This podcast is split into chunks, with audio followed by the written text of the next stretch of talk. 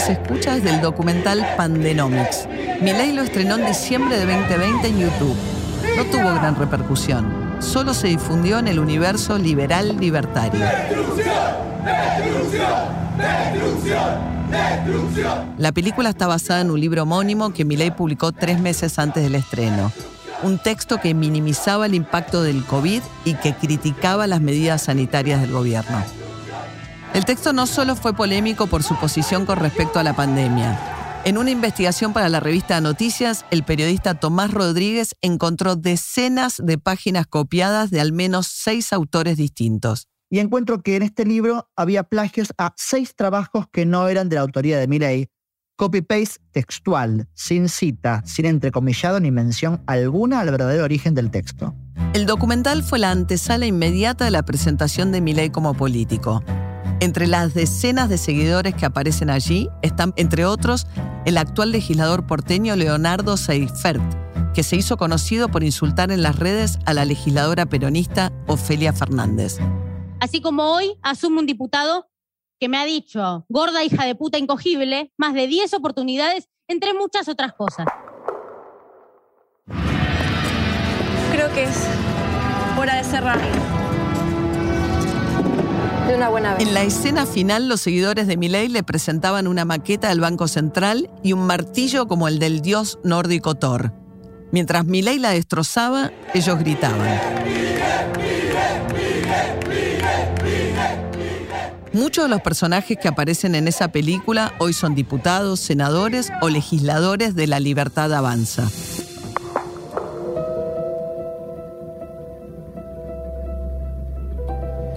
Soy María O'Donnell y esto es Sin Control, el universo de Javier Milei.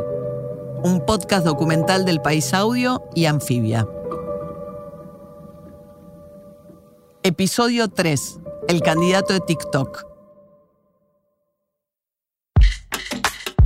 El fenómeno de Milei como promesa política no se puede separar del lugar y el momento de la historia en que emergió. La ciudad de Buenos Aires a principios de 2021, durante la pandemia del COVID-19. El impacto del coronavirus en la Argentina, con sus más de 130.000 muertos y un confinamiento largo y estricto, potenció la atracción sobre su figura. Joaquín de la Torre, ex ministro del gobierno macrista María Eugenia Vidal en la provincia de Buenos Aires, dice que fue en la calle donde se dio cuenta que algo estaba cambiando. Más o menos pasado, yo hice 20 reuniones en casas de familia, en el conurbano, gente de clase social baja. Todavía estaba la cuarentena en la, provincia de Buenos Aires y en la ciudad se empezaba a discutir si había que ir a clases o no. En ninguna de las 20 reuniones la gente me habló de la enfermedad. En todas me hablaron de que sus hijos no iban al colegio y eso es una cagada. No solo los políticos de la oposición sostienen esta tesis, también José Nathanson, el autor de Por qué la rápida agonía de la Argentina kirchnerista y la brutal eficacia de la nueva derecha apunta a los efectos sociopolíticos de la cuarentena. Desde su despacho de director del diario Le Monde Diplomatique, Nathanson dice: Yo decía, en medio de la pandemia, hagan algo con los adolescentes, pues se están destruyendo todo. O sea, un tipo que tenía una novia, un pibe de 15 años, 16 años, y de repente cuatro meses le dijiste, no puedo ver a la novia. ¿Qué te pensás que va a pasar con ese pibe? ¿Te va a odiar? La pandemia fue clave para el fenómeno sociopolítico de Milei, no solo por el caldo de cultivo social, sino también por la relación que se tejió entre los futuros votantes y quienes fueron luego los principales referentes de la libertad avanza. Entre las caras más mediáticas de la anticuarentena estaban los influencers como Carlos Maslatón, Emanuel Danan y Lilia Lemoine. Ellos pusieron voz y rostro a la resistencia anticuarentena. En 2020 viene la pandemia, viene la cuarentena. Y fui uno de los pocos salvajes que se opuso a la cuarentena, junto con nuestro amigo en común. Emanuel Danan se hizo conocido en las redes por sus mensajes antiderechos, negacionistas, misóginos y antivacunas. Tiene un millón y medio de seguidores en su canal de YouTube, otro millón en Facebook, unos 180 mil en Instagram y la misma cantidad en Twitter. Desde sus redes, Milei también estaba en la trinchera anticuarentena. Tildaba las restricciones de infectadura criminal. En Argentina, la primera movilización anticuarentena ocurrió el 25 de mayo de 2020, a dos meses de iniciada la pandemia. Concentró apenas a 200 personas en la histórica Plaza de Mayo. Un dato de color. Ese día también se fundó Nueva Centro Derecha, uno de los espacios convocantes de la marcha. La actual diputada electa por Libertad Avanza, Lilia Lemoine, que es también asistente personal de Miley, formaba parte de ese grupo. En 2020, Lilia proponía un test simple para detectar el COVID. Es tan difícil agarrar a un enfermo de coronavirus, hacerlo toser arriba de una mesa y que después vaya otra persona, por supuesto, sin factor de riesgo, a chupar la mesa y ver si se contagia o no se contagia? Oh, no, Lilia, no se testea con humanos. Estamos hablando de la vida de cientos de miles de personas. Con el argumento de que las restricciones sanitarias coartaban la libertad individual de las personas, las ideas libertarias empezaron a tomar fuerza. Danan lo explica así. Y creo que ahí, como éramos 10 boludos diciendo, che, esto no, no va a funcionar que nos encierren a todos hasta que desaparezca el virus. No va a desaparecer nunca el virus. Ningún virus. Tiene que haber caras nuevas que nos representen. Bueno, surgió esto de que Javier se, se decide meterse en política y decimos, bueno, lo vamos a apoyar. Argentina emprendió la cuarentena más estúpida del mundo, la más larga y la más profunda. Y no solo eso, a pesar de destrozar la economía, estamos en el lote del 10% de países con mayor cantidad de muertos por millón de habitantes. O sea, con lo cual estás parado arriba de un volcán y está por hacer erupción y esto y vamos a explotar todos. Para el investigador Iván Juliáquer, el vínculo entre quienes defienden las teorías conspirativas y las ultraderechas no es casual hay cierta afinidad electiva entre extremas derechas y discursos anticiencia, que incluyen, por ejemplo, bueno, negar la pandemia, negar el efecto de las vacunas. En un contexto de desesperación y desconcierto, esas teorías lograron captar un público ávido de respuestas. Por ejemplo, durante la pandemia, a mucha gente le resultaba muchísimo más verosímil, mucho más creíble que la pandemia eh, haya sido creada en un, en un laboratorio, que la pandemia haya sido un truco para controlar de parte de algunos estados o de algunos laboratorios a toda la población mundial, encerrarla y a partir de eso generar algún tipo de ganancia personal individual. Desde sus redes sociales con decenas de miles de seguidores, todo este grupo de influencers ayudó a crear el corpus ideológico de la resistencia la defensa de las garantías constitucionales, el rechazo a la exigencia de la vacuna y el barbijo, el distanciamiento social y la bronca contra el relato oficial que apoyaba esas medidas. Los liberales se pusieron de moda y también el concepto de libertad entendida como una rebeldía social ante el encierro. Y me parece que Javier ha logrado, por lo menos en la gente joven, yo te doy sincero, yo no conozco una persona de mi edad que no haya pensado, con o sin plata, ¿eh? Eh, en la posibilidad o en la idea o en las ganas de venirse del país. Y un tipo que te viene a plantear que te tenés que quedar, pero que te tenés que quedar y vos vas a ser responsable del futuro que vayas a tener y que ese futuro va a estar acompañado de, un Estado que no, que no te signifique un peso. Iñaki Gutiérrez tiene 21 años y miles de seguidores en las redes. Desde sus cuentas apoya a ley, critica el peronismo y provoca el rechazo de otros usuarios cuando publica fotos en las que se lo ve con una ametralladora o una escopeta. En 2022, Iñaki creó y ahora maneja la cuenta de Milei en TikTok, que ya tiene casi un millón y medio de seguidores. El 40% de los usuarios tiene entre 12 y 24 años. Capaz el esfuerzo que uno le puede dar a las redes eh, no es tan importante como el esfuerzo que uno le tiene que dar en el momento adecuado. Si tenés redes de construcción como puede ser TikTok, en el que tenés que ir subiendo videos y, Javier tiene buenos números, tiene todos los videos arriba de un millón y tiene 6-7 videos arriba de los 6 millones, no deja de ser una red social en la que tenés que darle bola todos los días. Twitter me parece diferente, Twitter me parece que es, es más como para, como si fuera un boletín oficial, para comunicados, para mensajes claros. Ezequiel Ipar encuentra un vínculo directo entre las redes sociales y el crecimiento de la extrema derecha. Claramente las redes sociales fueron el vehículo por el cual este tipo de expresiones políticas, que tiene un montón de particularidades, crecieron y se consolidaron en las democracias en el último tiempo. Las redes sociales son elementos disruptivos de la conversación pública y son elementos disruptivos claramente en un sentido perjudicial, en un sentido de que provoca daños, en un sentido de que hay algo que se fue rompiendo o que se rompe especialmente con ese dispositivo tecnológico. Yo digo, a nivel académico es un debate abierto, pero crecientemente hay indicios de que la respuesta es positiva.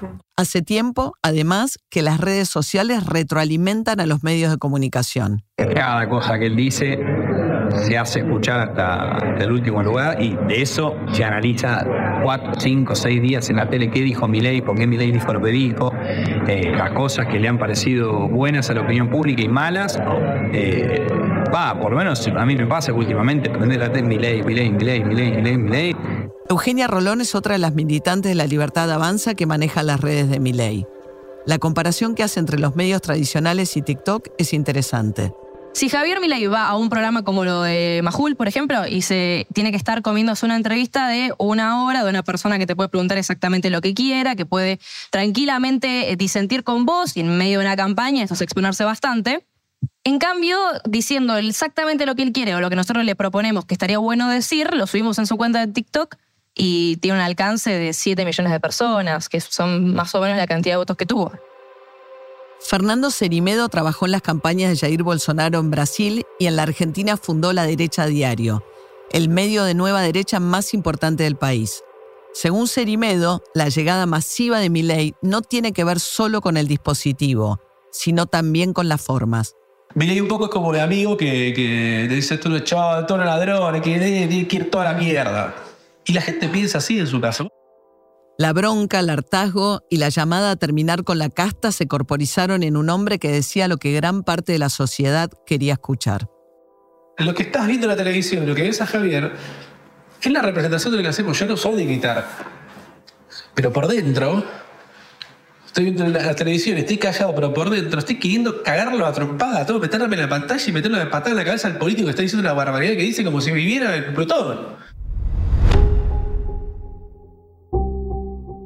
Armando estructuras como la que hiciste en Tucumán con Bussi, estás manchando la idea de la libertad, le estás bajando el precio y lo que está haciendo es que termine rindiendo mucho menos la imagen de Mireia a nivel nacional. El que habla es un libertario anónimo que grabó este video en la provincia de Tucumán a mediados de 2022. El mensaje iba para Carlos Kikuchi, el armador político de Milei que lo miraba del otro lado del cuarto lleno de gente en una reunión política. La respuesta de Kikuchi no se llegó a escuchar. Algunos de los presentes empezaron a amenazar a quien grababa y el video se cortó unos segundos después. Esta era una postal que empezaba a verse por todo el país. Se repitió en un acto en la provincia de Córdoba ese mismo año. Acá está Kikuchi, dándole espalda a la militancia, a gente que se quedó afuera. Acá está este también que ordena quién puede entrar y no, La biografía de Kikuchi tiene algunos puntos oscuros. Se sabe que a fines de los 90 fue vocero de Domingo Cavallo, el poderoso ministro de Economía de Carlos Menem, pero luego cayó en el ostracismo político y se lo asoció a los servicios de inteligencia. Con Milei tuvo suerte.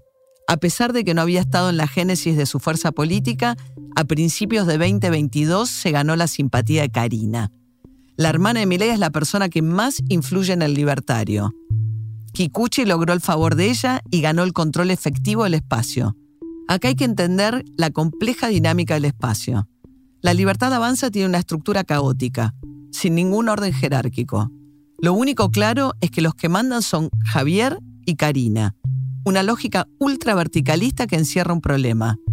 Cualquiera de los dos puede cambiar de opinión en cualquier momento sobre cualquier tema.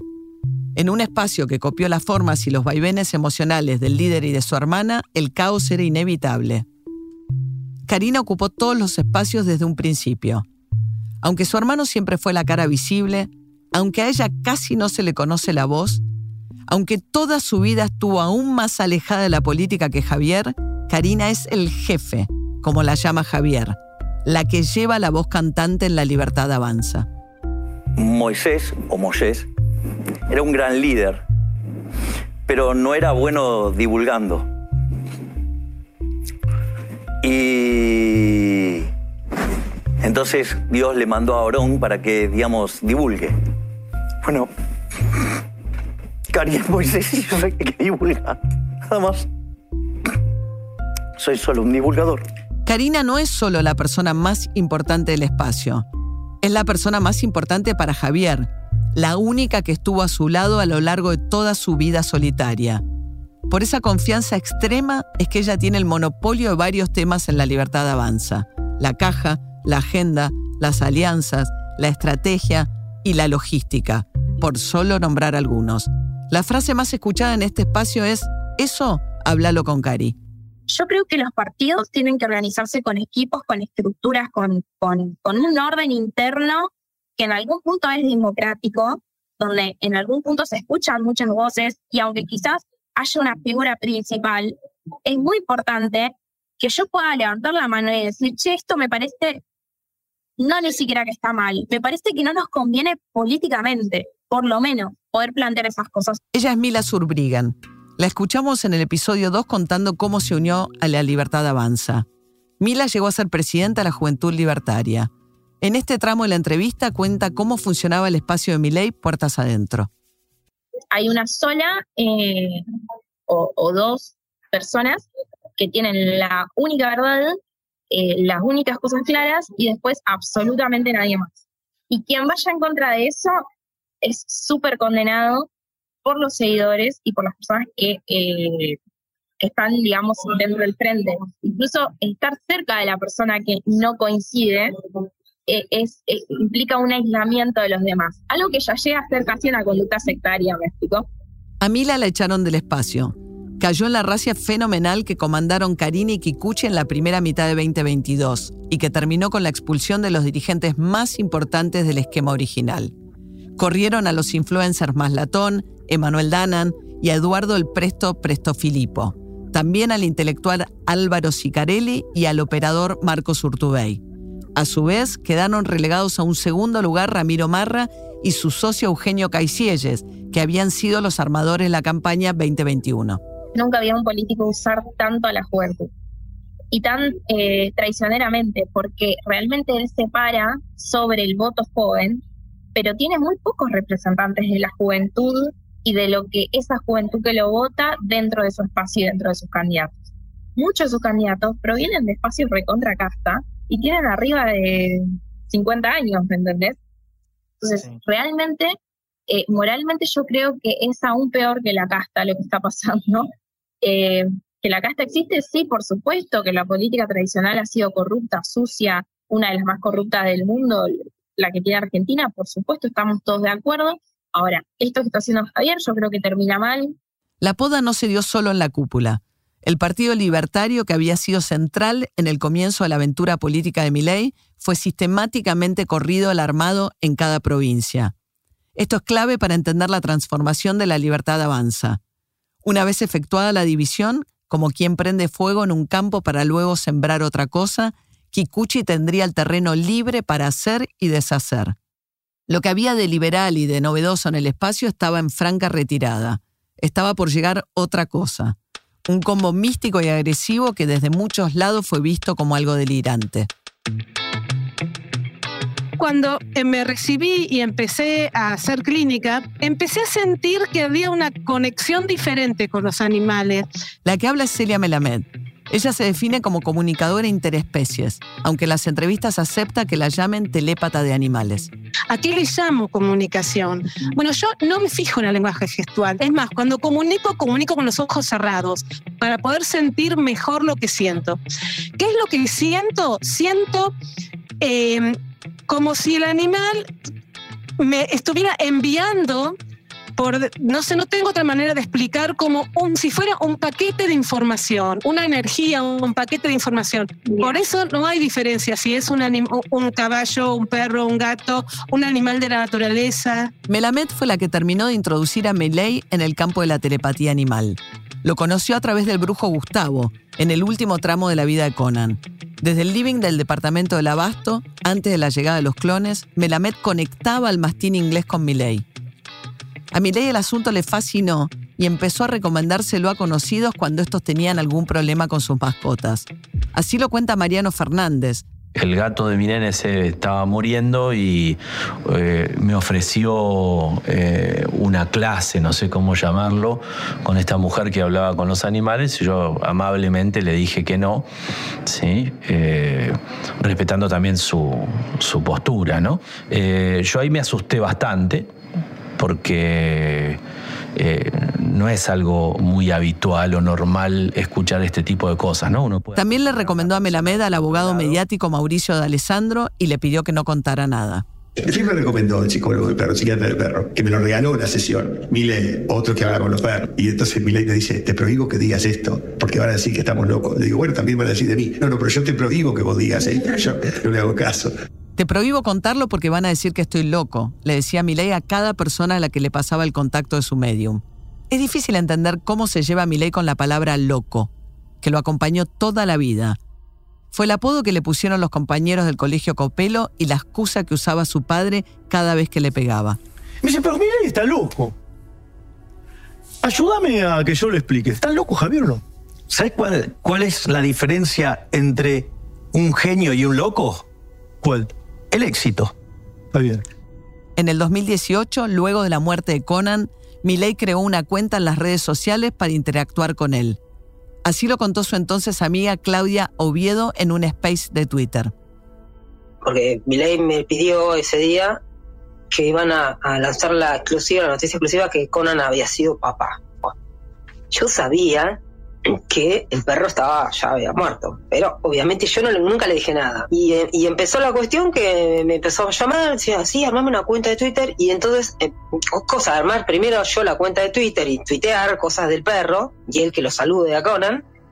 Para algunos integrantes de su espacio político, los asuntos místicos y la relación con la medium son un factor de preocupación.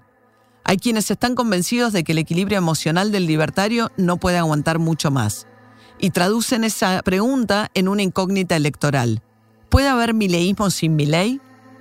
Los referentes de la libertad avanza creen que esta corriente política llamada Nueva Derecha llegó para quedarse y que con su actual líder o sin él va a durar al menos una o dos elecciones más. Por eso la gran pregunta es otra. ¿Podría haber un nuevo Milei? Sin Control, el universo de Javier Milei es una producción original del País Audio y Anfibia Podcast. Por Anfibia, narración María O'Donnell. Producción ejecutiva Leila Messinger y Tomás Bisón. Guión Juan Luis González, Natalia Arenas y Tomás Bisón. Investigación Juan Luis González. Producción Facundo Iglesia. Comunicación Vera Ferrari. Administración Ana Laura Fortusi y Nazarena Rodríguez. Asesora editorial, Mónica González. Dirección general, Cristian Alarcón. Por el País Audio. Diseño sonoro, Ignacio Ortiz Taboada.